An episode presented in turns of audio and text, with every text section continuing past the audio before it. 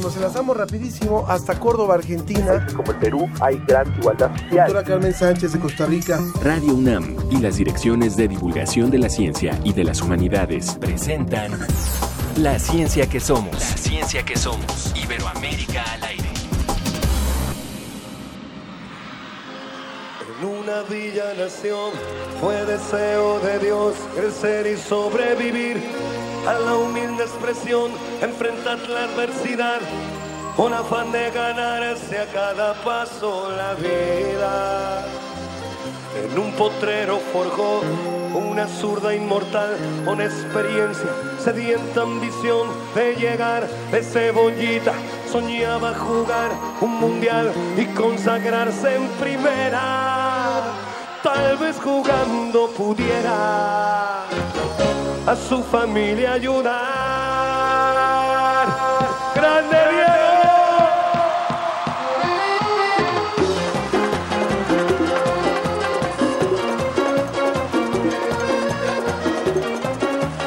Escuchando esta canción que hace algunos años le hicieron a Diego Armando Maradona, arrancamos hoy La ciencia que somos, un tema por supuesto muy controvertido, el de Diego Armando Maradona, amado por algunos, odiado por otros, criticado por muchos, pero finalmente, bueno, el hecho está ahí. Eh, murió un personaje de América Latina, un- un- una persona de América Latina, un jugador, y hay unas reacciones por todos lados, no se diga en Argentina, en donde también nos están escuchando a través de la retransmisión de la ciencia que somos. Sería muy interesante pedirle hoy al público que también en sus comentarios nos diga qué le parece este, este acontecimiento, para bien y para mal. O sea, cómo finalmente un jugador de la selección eh, de Argentina, un, jugador que, que estuvo desempeñándose en diferentes equipos, provoca con su muerte una reacción de este tipo. Escuchemos un poco. llena de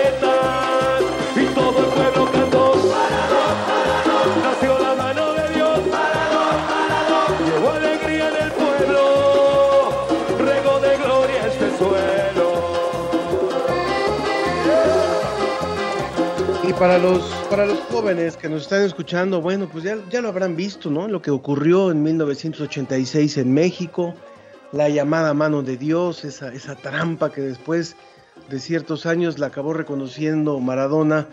Y bueno, pues sería muy interesante tener los puntos de vista. Finalmente era un jugadorazo. Eso sí, nadie se lo quita, pero un personaje polémico. ¿Qué le vamos a presentar hoy? No vamos a hablar de Maradona, pero ¿qué le vamos a presentar hoy?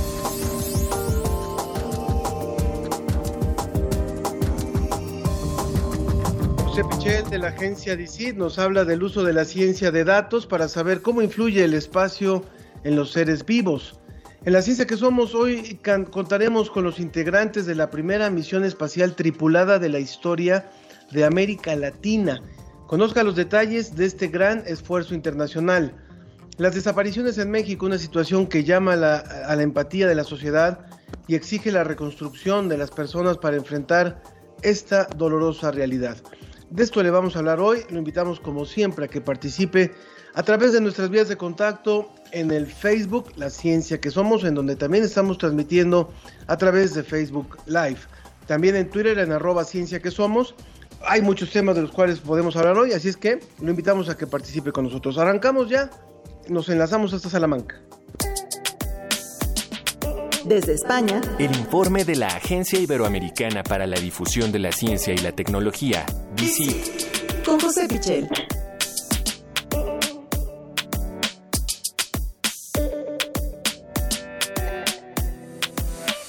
Siempre es un gusto darte la bienvenida, José. Bienvenido a este espacio, a este tu espacio también desde Salamanca. ¿Cómo estás? ¿Cómo terminas esta semana?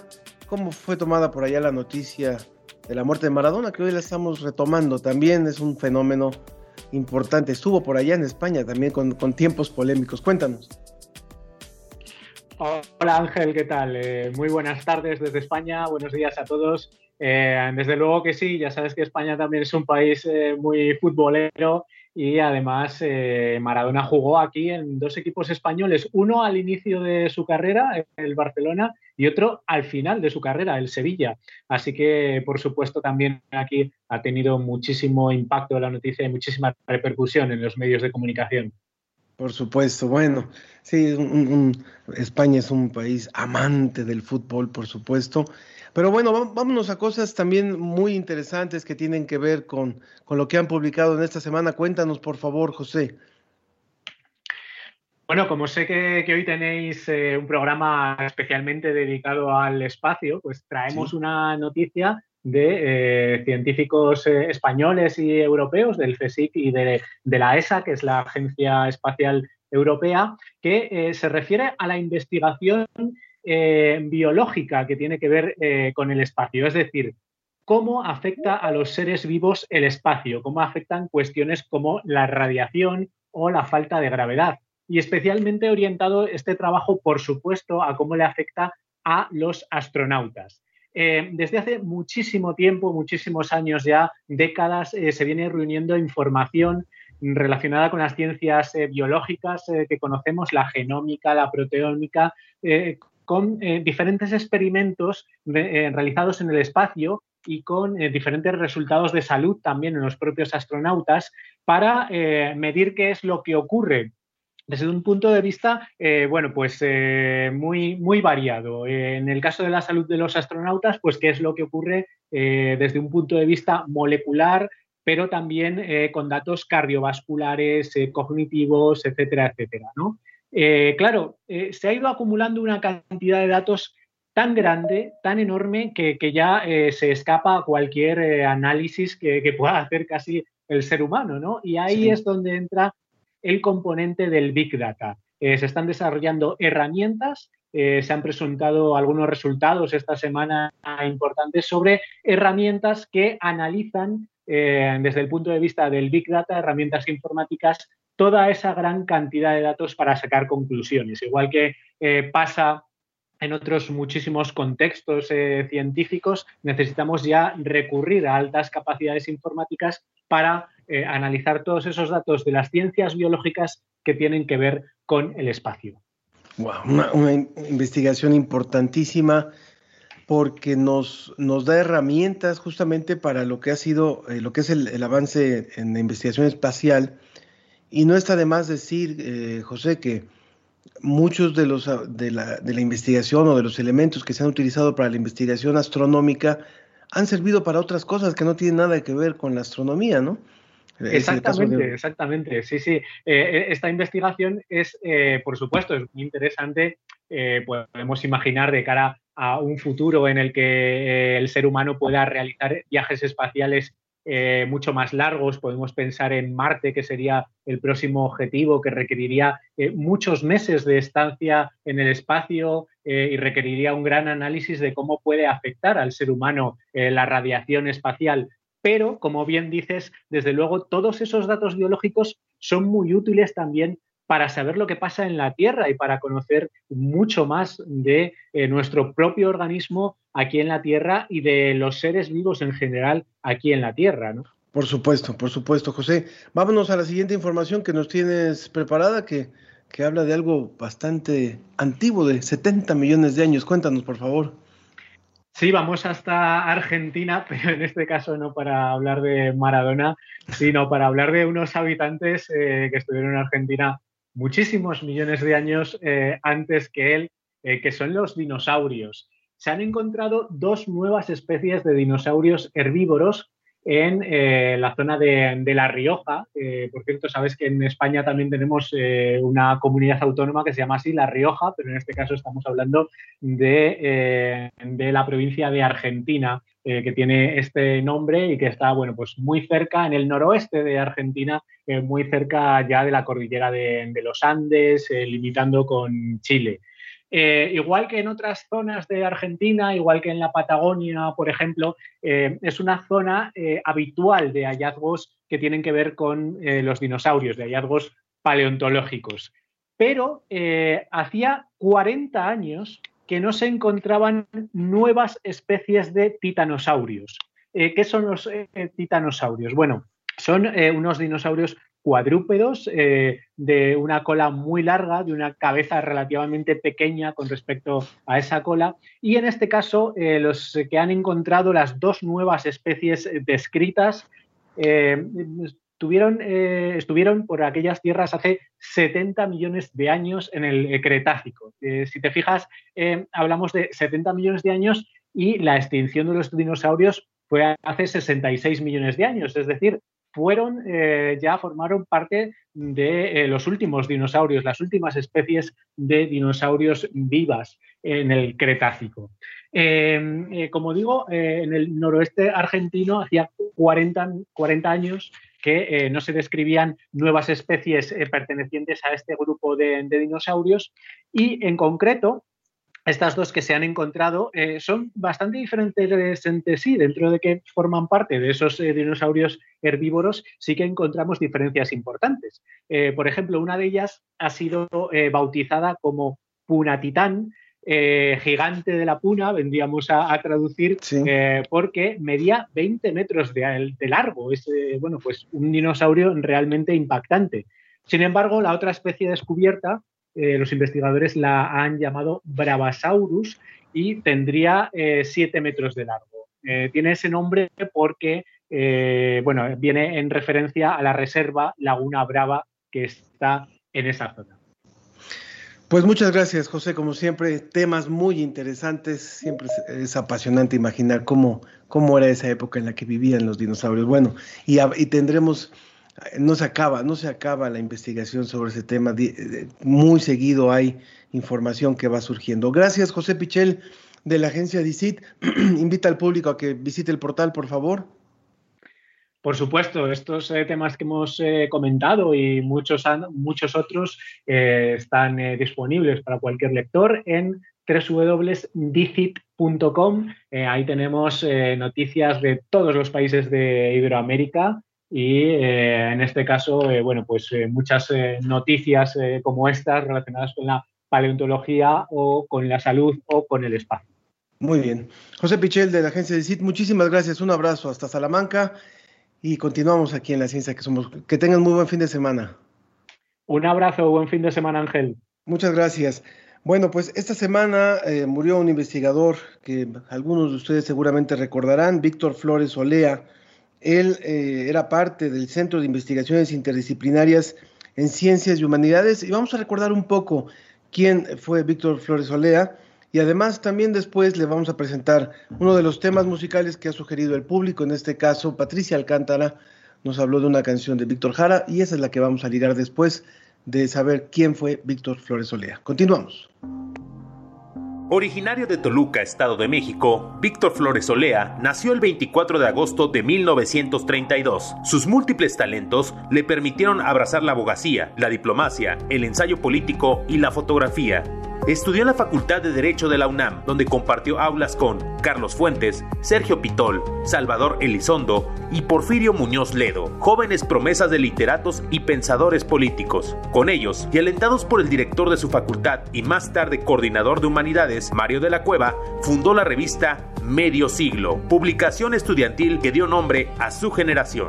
Más tarde, Flores Olea continuó sus estudios de posgrado en la Escuela de Altos Estudios de París. A su regreso a México, se desempeñó como profesor de la Facultad de Ciencias Políticas y Sociales, misma de la que fue director de 1970 a 1975. Entre los cargos públicos que desempeñó sobresalen embajador de México en la desaparecida Unión Soviética, subsecretario de Cultura de la Secretaría de Educación Pública, representante de México ante la UNESCO y fue el primer presidente del Consejo Nacional para la Cultura y las Artes, antecedente de la actual Secretaría de Cultura. Labor como universitario se prolongó cuando en 1996 se sumó a la investigación en el Centro de Investigaciones Interdisciplinarias en Ciencias y Humanidades, CEICH, de nuestra máxima casa de estudios. Como parte del programa de investigación El Mundo en el siglo XXI, se dedicó al estudio de la democracia, la globalización, los sistemas políticos y las relaciones entre América Latina y Estados Unidos. La UNAM, a través del CEICH, tiene a disposición del público una muestra de su pensamiento teórico y político en la colección Voces del CEICH. Para la ciencia que somos, humanidades, comunidad.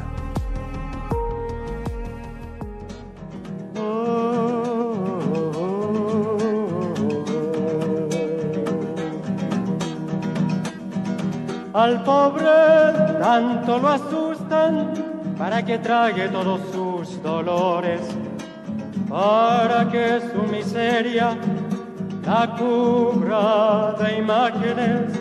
La luna siempre muy linda y el sol muere cada tarde. Por eso quiero gritar, creo en nada, sino en el calor de tu mano con mi mano. Por eso quiero gritar, no creo en nada, sino en el amor de los seres humanos. La ciencia y sus respuestas están sobre la mesa.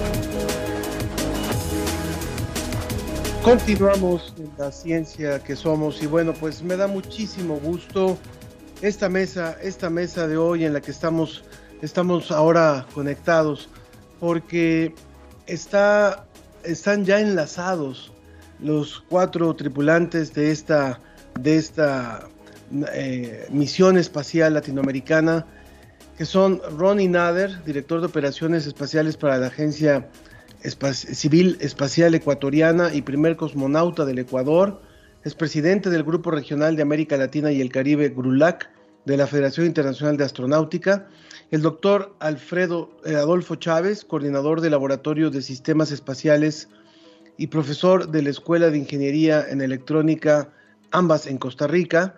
También está Margot Solberg, ella es profesora en Educación Espacial para primaria y secundaria, consultora educativa para la Agencia Espacial Civil Ecuatoriana y académica en proyectos para la NASA. Y el doctor José Alberto Ramírez, jefe del Departamento de Ingeniería Aeroespacial de la Unidad de Alta Tecnología y profesor de tiempo completo de la Facultad de Ingeniería de la UNAM. Gracias a todos, gracias por estar aquí conectados. Eh, los vemos también a través de las, de las pantallas, a quienes nos están siguiendo a través de, de Facebook Live. Y bueno, pues la primera misión espacial tripulada de la historia de Latinoamérica va a salir de la órbita terrestre durante unos minutos, así es que pues nos gusta muchísimo poder estar enlazados con ustedes. Cuéntenos, por favor, eh, cuáles son los grandes objetivos de esta misión en la que ustedes están ahora involucrados. Adolfo, o quién quiere hablar, Ronnie, por favor. Sí, sería yo, eh, que soy el comandante. Eh, sí, bueno, gracias por la oportunidad. Y bueno, los objetivos de esta misión son, se dividen en objetivos primarios y objetivos secundarios. Eh, el objetivo primario de esta misión es justamente su existencia, es demostrar que podemos en Latinoamérica hacer este tipo de cosas, una misión tripulada puramente por latinoamericanos. Eh, de ahí los objetivos secundarios son científicos, más bien en la parte médica, en la parte biológica, hay otros objetivos en la parte eh, logística, en la parte operacional, y tenemos también una batería de experimentos eh, cada, cada, tripulante pues tendrá su, llevamos eh, dos, dos payload racks, o sea, dos armarios de, de experimentos, ¿sí? Eh, muchos de los cuales pues la mayoría de ellos vamos a, a, a, comercializar con otras agencias espaciales para poder financiar la misión y cada tripulante tendrá su propio set de experimentos que él mismo asignará a instituciones de su país que él eh, crea conveniente, sin costo alguno. Eh, la misión es financiada por la Agencia Espacial Civil Ecuatoriana, como dije, pues con la comercialización de estos espacios en estos dos enormes armarios de, de experimentos que vamos a llevar. Por eso somos cuatro tripulantes y no seis, eh, porque la cápsula tiene espacio para seis, pero estamos dejando estos dos espacios de 100 kilogramos cada uno para poder este, eh, financiar la, la misión. La idea es eh, salir de la atmósfera terrestre, pasar la línea Karman, que es la que es la frontera, entre eh, la atmósfera terrestre y el espacio, oficialmente 100 kilómetros. Aunque NASA dice 80 kilómetros, internacionalmente se reconoce la línea Karman 100 kilómetros como la frontera del espacio. Pasamos a esa frontera del espacio y regresamos casi inmediatamente. Es un vuelo muy modesto, ¿sí? No es nada, eh, digamos, como... Pretencioso. Así es, es una cosa muy modesta, es rápida, dura máximo 10 minutos, un poquito más pero lo importante es que estamos saliendo del espacio cuatro personas con eh, eh, eh, ascendencia en nacimiento latinoamericano. Yo soy nacido, criado, crecido en Ecuador. este Alberto, pues, es nuestro representante, nacido, criado, crecido en México. Aunque todos tenemos educación en otros países, también está, por ejemplo, Adolfo Chávez, nacido, criado, crecido en Costa Rica, también con educación en el extranjero. Está Margot, Margot es, una, es, un, caso bastante especial, primero que nada porque eh, es nuestra, nuestra, tripulante femenina eh, y ella pues tiene, eh, ella es mitad mexicana, ¿sí? Entonces vamos a decir que México tiene tripulante y medio. Muy bien. en la misión, perdón. ¿Cómo, se empezó a planear? Pero es en Estados Unidos. Claro. Ronnie, Adolfo, Margot, eh, Alberto, ¿cómo, se empezó a, planear esta, esta misión? Va a durar, como ustedes lo dicen, unos 10 minutos, salen, salen de alrededor de 100 kilómetros de, de, la, de, la, de, la, Tierra, pero ¿cuál, ¿cómo fue que se empezó a planear esta misión? Y, y además de, de, lo que nos han explicado sobre estos objetivos que tienen que ver con asuntos de salud, asuntos médicos y demás, ¿Cuál eh, en, qué, en qué fase se encuentra esta, esta misión que ustedes van a desarrollar? No sé si quiera contestar. Una, vez más, eh, tengo que ser yo, digamos, porque la misión empezó em, cuando yo, bueno, yo empecé mi, terminé, mejor dicho, mi entrenamiento como cosmonauta en el Centro de Entrenamiento de Cosmonautas Yuri Gagarin de la Federación Rusa en 2007. Entonces, obviamente, pues lo que me tocaba era volar. Por diferentes circunstancias esto se fue alargando, en especial cuando se retiró el transbordador espacial eh, del servicio de los Estados Unidos, entonces Estados Unidos tomó todos los lugares disponibles, hasta ese tiempo no había una nave suborbital viable. Entonces la misión se fue alargando, pero básicamente empezó como una misión eh, unipersonal, ¿sí? Para mí, eh, obviamente financiada por la Agencia Espacial Ecuatoriana, y mi entrenamiento fue pues en ese, en ese tiempo eh, avalado por la Fuerza Aérea Ecuatoriana. ¿sí? Eh, entonces se fue alargando la misión. Después con el tiempo vimos que sería una misión mucho más interesante, mucho más útil desde el punto de vista social, que fuese una misión regional. Con el tiempo yo adquirí experiencia como comandante en ocho misiones militares en mi país, sí, cuando hicimos el primer avión de, microgravedad en Latinoamérica. Entonces yo ya tenía experiencia, ascendí como comandante y entonces vimos que eh, podía yo ser el comandante de esa misión y empezamos a buscar el perfil necesario para esta misión que sería histórica. Como es una misión, como es la primera, es histórica, ¿sí? Entonces necesitamos un perfil bastante especial. dijimos, ¿qué tal si, eh, si buscamos educadores, profesionales todos, pero educadores? ¿Por qué? Porque como siempre digo, mi misión como comandante termina el momento en que yo los bajo a ellos sanos y salvos de la cápsula. Pero la misión de ellos empieza cuando pisan la tierra otra vez y termina cuando pisan la tumba. ¿Por qué? Porque ellos son educadores son profesores universitarios. Margot es profesora de una escuela ¿sí? con una amplísima trayectoria ¿sí? y, papers en educación espacial. Eh, la misión de ellos es mucho más larga, es inspirar a las futuras generaciones con el ejemplo, con nada más que el ejemplo. Me gustaría, me gustaría, pues, claro, me gustaría, comandante, también escuchar a Margot Adolfo, Alberto. Margot, eh, sobre esto que nos está diciendo justamente Ronnie, Ronnie Nader, que es comandante de esta, de esta misión, eh, ¿cuál ha sido tu, tu, preparación para esta, para esta misión y qué es lo que esperas eh, a partir de esta experiencia? no sé si sea la primera vez que también haces una, una un vuelo tripulado de este tipo, una, expedición de este tipo. Margot. Sí, mucho gusto. Gracias para mí, yo empecé esto en el año 2007, primero con un proyecto con la NASA y después conocí a Ronnie en 2008 cuando empezó con el avión de microgravedad.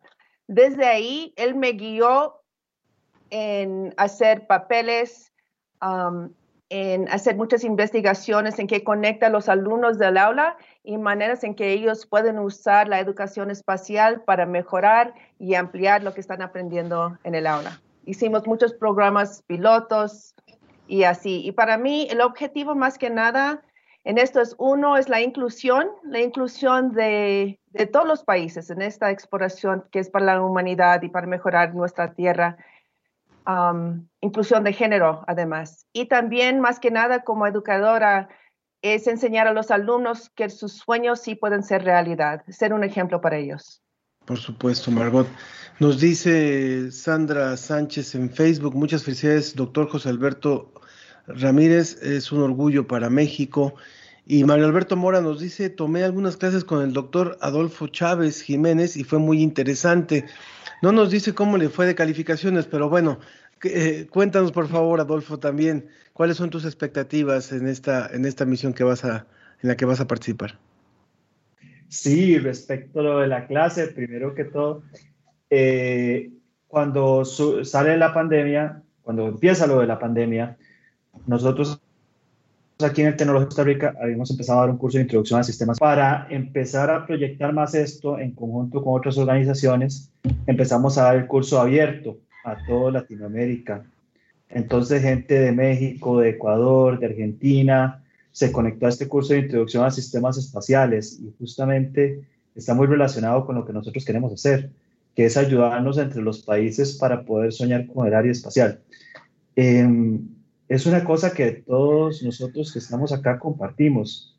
Nosotros nos hemos dado cuenta que en Latinoamérica no existía una manera de decirle a las niñas y los niños que sueñan con el espacio que podían hacer las cosas aquí. Les estábamos diciendo que tenían que salir para cumplir sus sueños.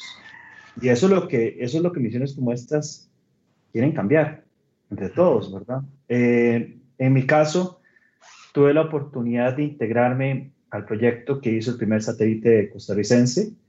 Y este fue mi introducción. Obviamente las historias son larguísimas, yo siempre soñé con esto toda mi vida, pero formalmente entré en esto. Esto me llevó también a trabajar en el doctorado en sistemas espaciales que hice, que hice en los Países Bajos. Y tuve la oportunidad de conocer al, comandante justamente porque nosotros coincidimos en conferencias y cosas por el estilo sabíamos de nuestros proyectos conjuntos, el proyecto que hacía, que hacía EXA y que nosotros admirábamos muchísimo y que fue un gran ejemplo de lo que nosotros hicimos con el satélite en Costa Rica. Y quise aproximarme al comandante justamente para tener consejo de cómo seguir trabajando, no solamente en hacer las cosas en nuestro país, sino cómo nosotros podemos colaborar para cumplir los objetivos en común. Un país como Costa Rica es muy pequeño, y nosotros no podemos hacer todas las cosas por nuestra cuenta. Nosotros tenemos que colaborar con otra gente. Y qué mejor que colaborar con Latinoamérica, que es donde tenemos una cultura en común, un idioma en común y podemos trabajar juntos en ese sentido. Eh, estos fueron mis primeros contactos con la Agencia Espacial Civil Ecuatoriana y después de la historia larga eh, tuve el honor de que, la, de, que, de que la gente de EXA me seleccionara para la misión por el hecho de estar, bueno, como dijo el comandante, trabajando en el área educativa y trabajar específicamente en, el área espacial. Muy bien, gracias Adolfo.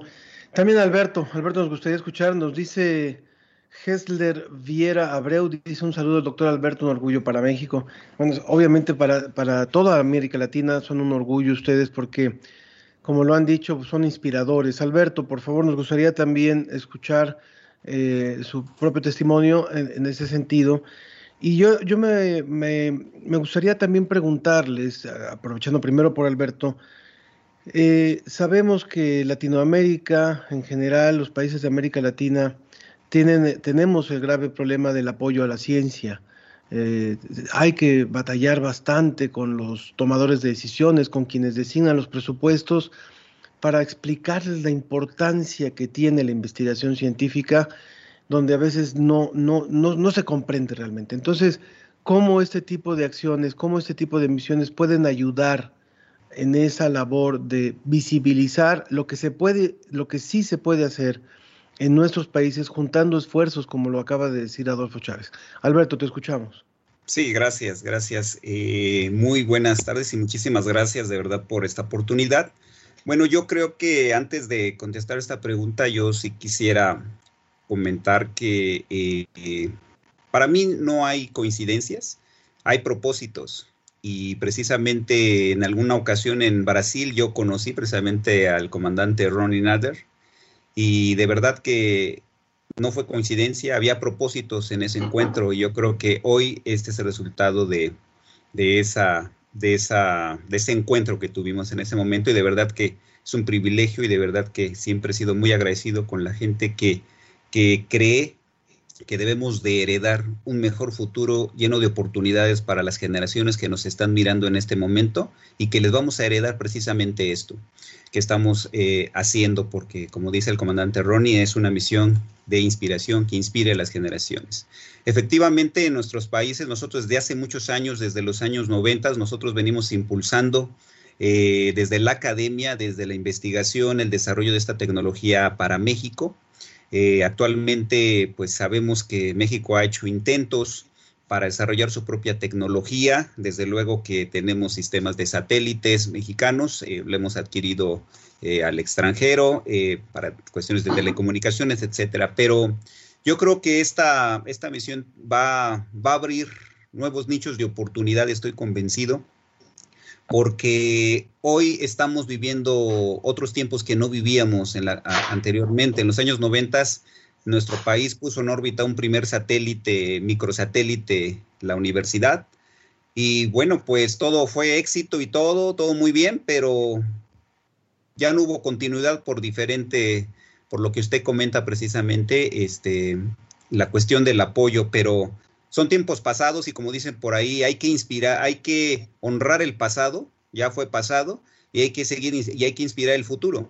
Entonces yo creo que ahora es nuestro momento, la oportunidad de intentarlo y de, y de verdad demostrarnos que podemos trabajar en equipo, ¿sí? Quitando eso que siempre nos ha limitado mucho a nuestros países y esa es una realidad, no estoy diciendo una mentira el decir yo tengo que liderar, yo tengo que ser, si no va mi nombre, no, eso, eso ha frenado mucho en México y, yo creo que ahora el demostrar que podemos trabajar en equipo va a traer muchos nichos de oportunidad para nuestro país. Y pues, pues bueno, yo creo que esto va a cambiar también la visión, la visión de que no solamente es pedir, pedir y dame, quiero mi laboratorio para mí, no, esto no es para mí, es lo que le vamos a heredar a las generaciones que hoy en este momento nos están mirando y que, y que tienen sueños y hay que ayudarles a que construyan esos sueños. Muchas gracias. Estábamos escuchando a José Alberto Ramírez Aguilar, parte de esta tripulación que va a salir en una misión. No tenemos ahorita todavía la fecha, ahorita vamos a hablar sobre eso, pero quiero recordarles, estamos hablando con el doctor José Alberto Ramírez, jefe del Departamento de Ingeniería Aeroespacial de la Unidad de Alta Tecnología y profesor de tiempo completo en la Facultad de Ingeniería de la UNAM. También está con nosotros Margot Solberg, profesora de Educación Espacial para Primaria y Secundaria, consultora educativa para la Agencia Espacial Civil Ecuatoriana y académica de proyectos para la NASA. El doctor Adolfo Chávez, coordinador del Laboratorio de Sistemas Espaciales y profesor de la Escuela de Ingeniería en Electrónica, ambas en, el Tecnológico de Costa Rica. Y el comandante eh, Ronnie Nader, director de Operaciones Espaciales para la Agencia Civil Espacial Ecuatoriana y primer cosmonauta del Ecuador. Bueno, eh, ¿cuándo, se tenía previsto que saliera esta misión? Eh, sabemos que con, el tema de la pandemia, pues varias cosas se han retrasado y este no es, no es una excepción. Que nos cuenten cuándo podrá salir esta misión. Hay que recordarlo, una misión que se calcula durará 10 minutos, pero que para que esos 10 minutos puedan estar ustedes en órbita, se trabaja años. Por favor, comandante Nader. Sí, gracias. Em, sí, definitivamente. Nada más el entrenamiento nos va a tomar entre ocho meses y un año, eh, incluyendo el preentrenamiento, el, precondicionamiento físico. Porque estas misiones, si bien es cierto, son muy rápidas, son balísticas. No son como una misión orbital que sale, pues, que sube lentamente hacia órbita, ¿no? Esta es una misión que sube verticalmente. Eso quiere decir que las fuerzas de G, las fuerzas de gravedad que tiene que soportar el cuerpo son altísimas, muy altas. Eh, y obviamente se necesita otro régimen de, entrenamiento físico para esto que es el régimen de vuelo orbital.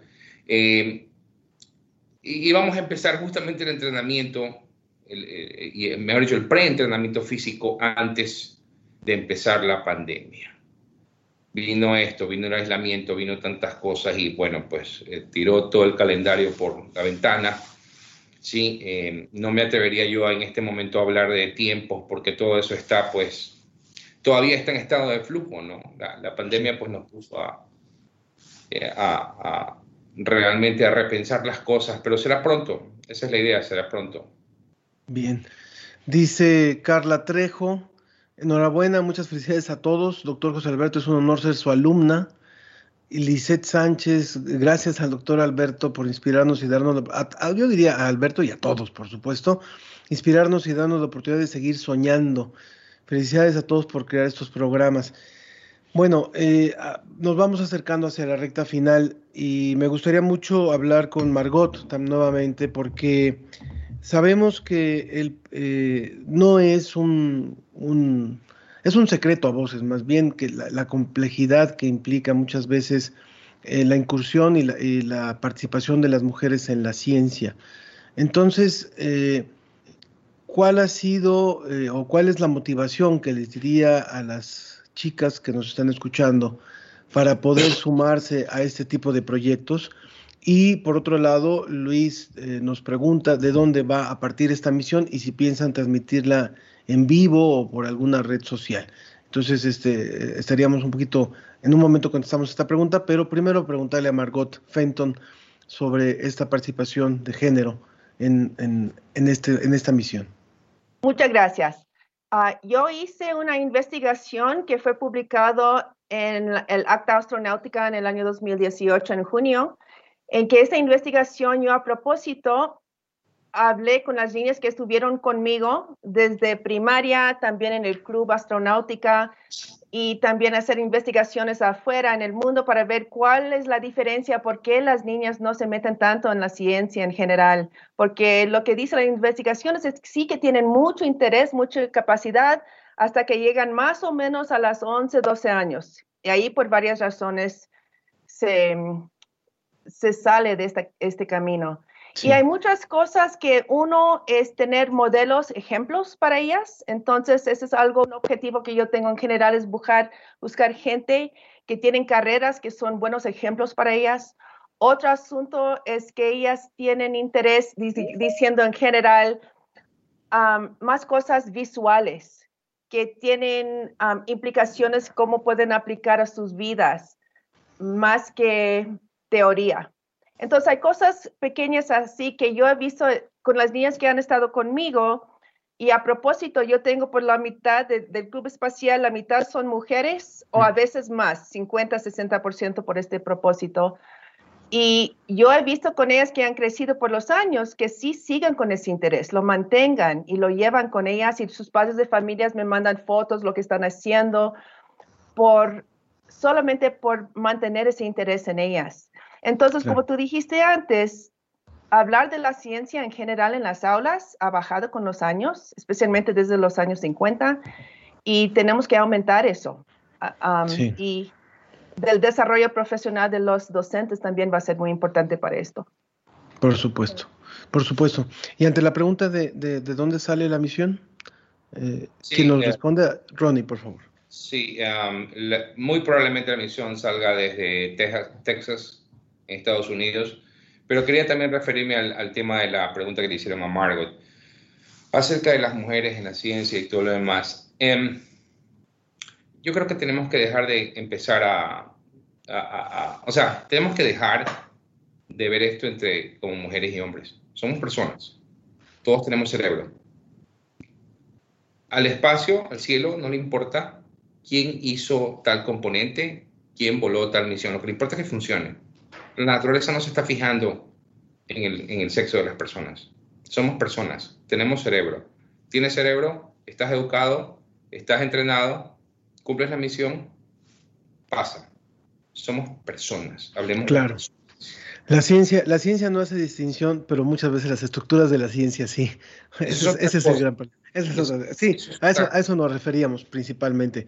Para cerrar, eh, Patricia Alcántara nos dice, ¿podemos preguntar qué metodología utilizarán para su preparación física?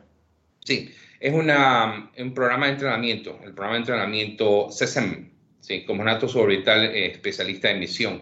Es una derivación del programa ASAD, Advanced Suborbital Astronaut, eh, que se usó conmigo en Rusia. Sí, tiene muchos elementos de esto, pero el programa ASAD es para comando. Sí, el programa CSM es más bien para tripulación, es para especialistas de misión. Entonces, CSM, eh, este programa de entrenamiento CSM no es tan intensivo, eh, no es tan exigente eh, como el programa ASAT en sí, sí, porque no lo necesita. Realmente, a veces uno, cuando es pionero y hace las cosas, pues tal vez, como dice en inglés, overshoots, hace demasiadas cosas. Eh, em, y pues bueno, ya hemos aprendido mucho, también aprendimos mucho con los programas de investigación de EXA en Poseidón, Dédalo, Arpía. Aprendimos muchísimo de esas cosas que ya no tenemos que repetir en el programa CSEM. Igual es un programa de entrenamiento eh, intenso, intenso, incluye entrenamiento en, alta gravedad, en baja gravedad, en centrífuga. Eh, el componente académico es bastante fuerte también, eh, pero digamos que ya hemos, hemos aprendido, ¿no? Los primeros astronautas que salieron al, al espacio, pues se los sometía casi a torturas Claro. tanto en la Unión Soviética como en los Estados Unidos. Entonces aquí no tenemos que esperar una, poner a una persona a esperar tres horas con ganas de ir al baño para ver si aguanta. No, ya vimos eso. Pero básicamente ese es CSEM, Cosmonauta Suborbital eh, eh, Especialista de Misión. Bueno, eh, muchísimas gracias. Hay, hay más comentarios del público y con eso cerramos. Caro, Fernández, Caro Hernández en Facebook dice, Muchas felicidades a todo el equipo, gran inspiración para las nuevas generaciones. Mi admiración especial para el doctor Adolfo Chávez, quien será el segundo costarricense en ir al espacio desde 1986. Y también eh, Patara, Pata Rajada es en en Twitter, genial proyecto de gran escala, cuánta razón tienen al decir que los egos frenan el desarrollo y avance científico. Felicidades a todos son y serán el orgullo de Latinoamérica. Pues agradezco muchísimo a Ronnie Nader, Adolfo Chávez, Margot Fenton y José Alberto Ramírez por haber estado hoy en la ciencia que somos. Vamos a estar muy al pendiente y vamos a informar al público, porque quisiéramos mantenernos muy cercanos a ustedes para eh, anunciar cuando se haga esta, eh, cuando salga esta misión. Y también eh, Moisés nos dice que felicidades a todos, grandes ejemplos. Bueno, siguen llegando comentarios de mucho aliento, realmente son inspiradores y vamos a, estar eh, al pendiente de cuándo salgan y poderle dar toda la cobertura posible a través de nuestro espacio y a través de otros espacios de divulgación de la ciencia y de divulgación de las humanidades. Felicidades a los cuatro y estamos al pendiente de todo. Gracias. Muchísimas gracias. Muchísimas gracias. Gracias. Muchísimas gracias a todos. Y bueno, sí, también, también Mariana nos dice que es cierto lo que, lo que se dice, pero que también se ha limitado el acceso de la mujer para llegar a ciertos niveles. Bueno, en fin, es, es un tema que tenemos que retomar después, también el de las mujeres en la ciencia. Y muchas gracias, muchas gracias a todos. Vamos a ir rápidamente a un poco de música que nos propuso uno de nuestros radioescuchas, Pedro, Pedro Roberto Vargas. Él eh, nos sugirió Rabo de Nube de Silvio Rodríguez. Ojalá que se la lleven ustedes también en, esos, en, su mente. Si no es posible, en 10 minutos hay muchas cosas que hacer y hay que subir y bajar, como dijo Operación Bala, pero Rabo de Nube la dedicamos ahora a nuestros tripulantes de esta misión. Y continuamos en la ciencia que somos. Gracias. Gracias.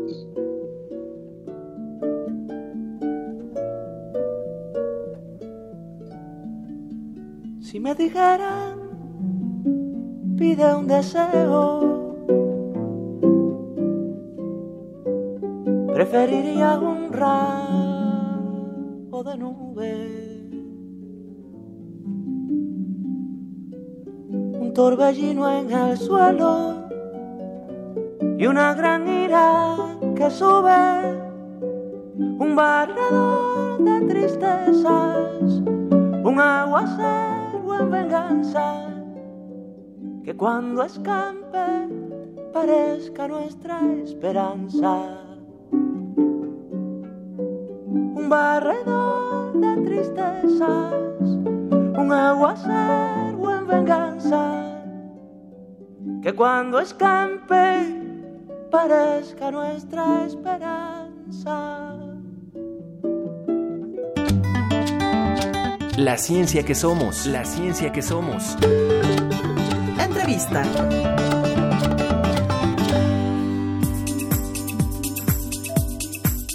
Continuamos en la ciencia que somos.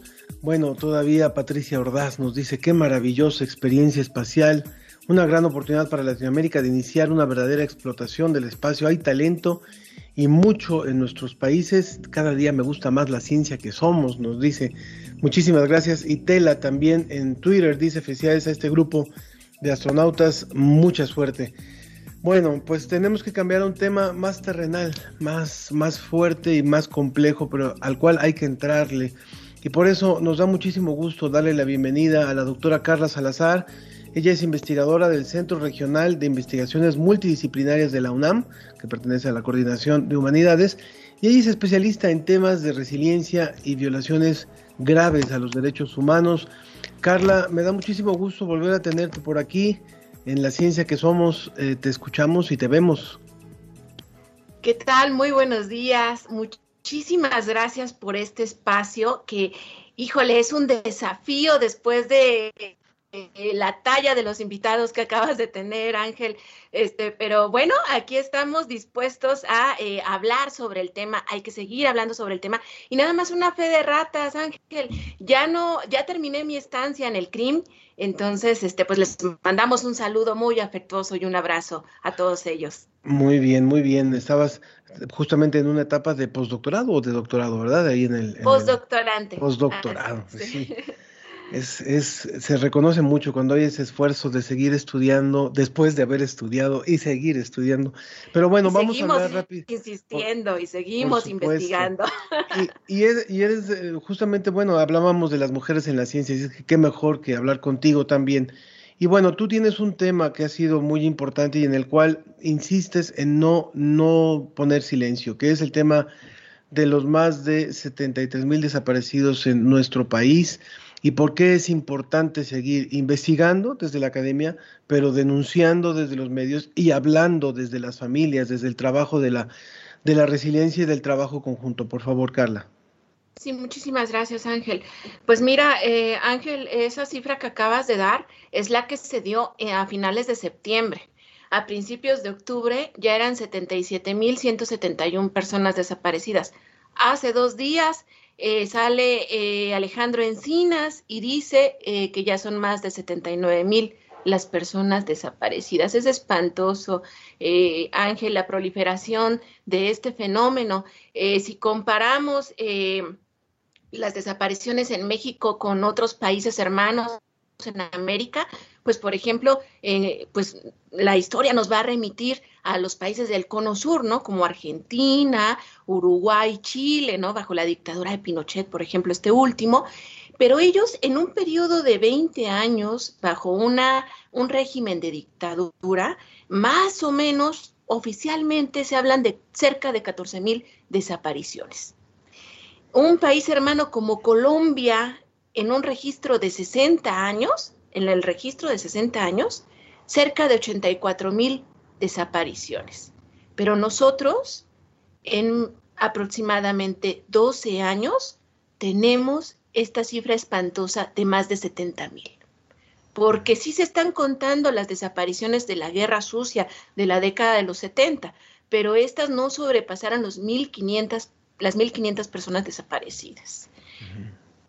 Es por ello, Ángel, que estamos insistiendo sobre seguir hablando del tema, pero también sobre generar procesos de resiliencia, entendiendo la resiliencia como un proceso que involucra factores personales y factores sociales para sobrellevar la adversidad, pero también para sobreponerse y lograr una transformación que les permita continuar con un proyecto de vida. Porque la desaparición no se supera ni se adapta uno a ello, se sobrelleva.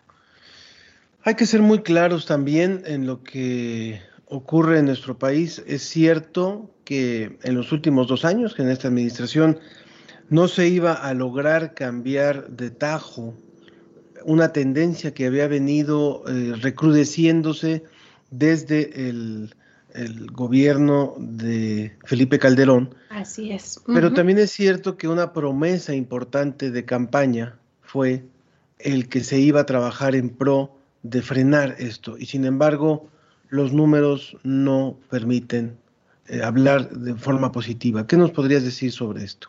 Es que es una crisis humanitaria, Ángel, una crisis que jamás debió de comenzar bajo el sexenio eh, del expresidente Felipe Calderón, bajo esta, esta guerra contra el narcotráfico que no nos trajo nada bueno, ¿no?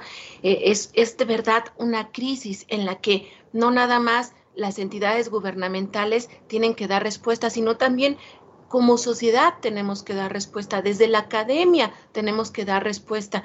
La verdad es que este fenómeno eh, no, no se le ha podido dar soporte desde diferentes profesiones. Todas las profesiones nos hemos quedado cortas, todas las investigaciones nos hemos quedado cortas ante eh, el desastre de la desaparición. ¿no? ¿Quiénes nos han quedado cortos, Ángel? Han sido las familias las familias son las que ahora son expertas forenses, expertas en búsquedas, expertas en generar redes de solidaridad y resiliencia para quienes están viviendo esta situación. Son ellas las que han empujado la política pública, la agenda pública.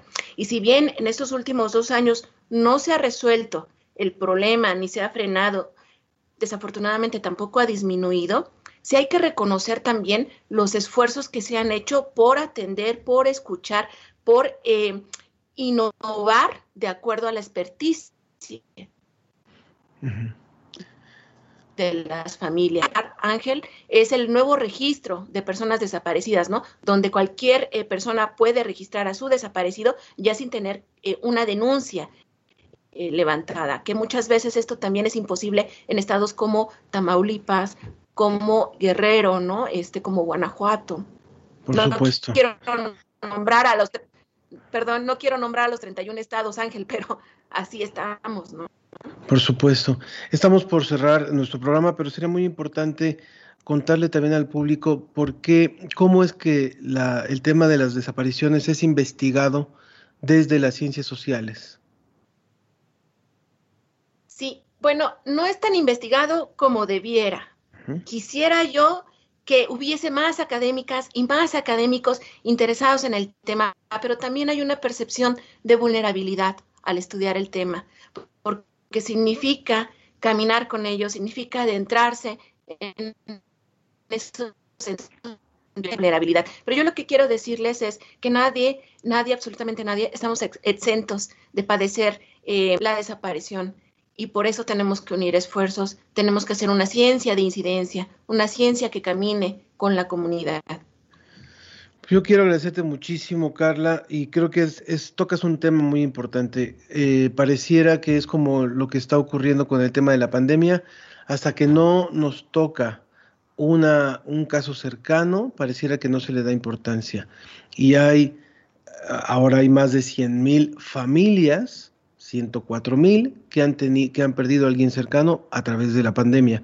Hay más de 79 mil familias que han perdido a alguien cercano a partir de una desaparición.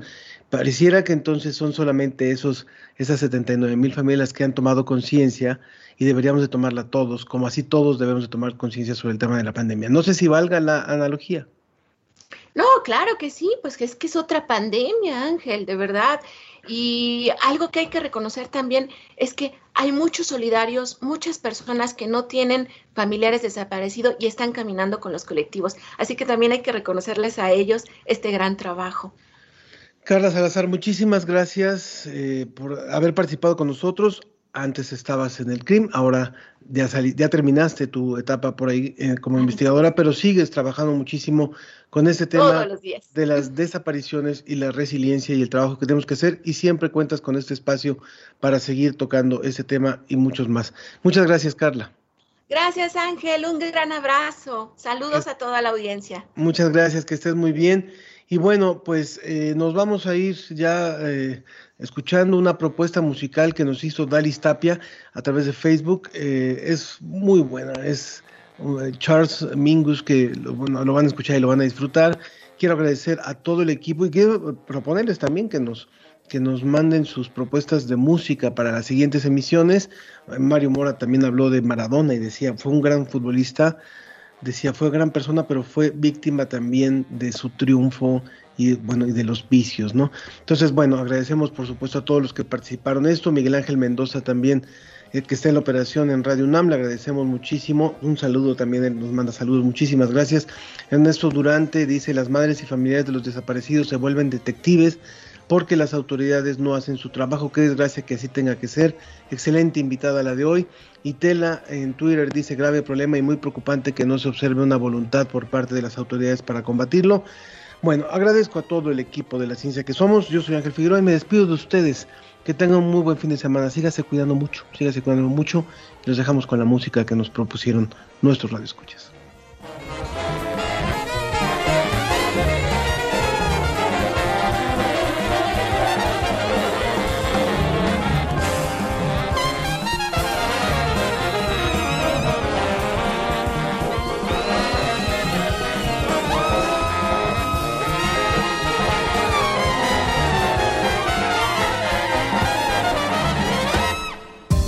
Esto fue La Ciencia que Somos. Iberoamérica al aire.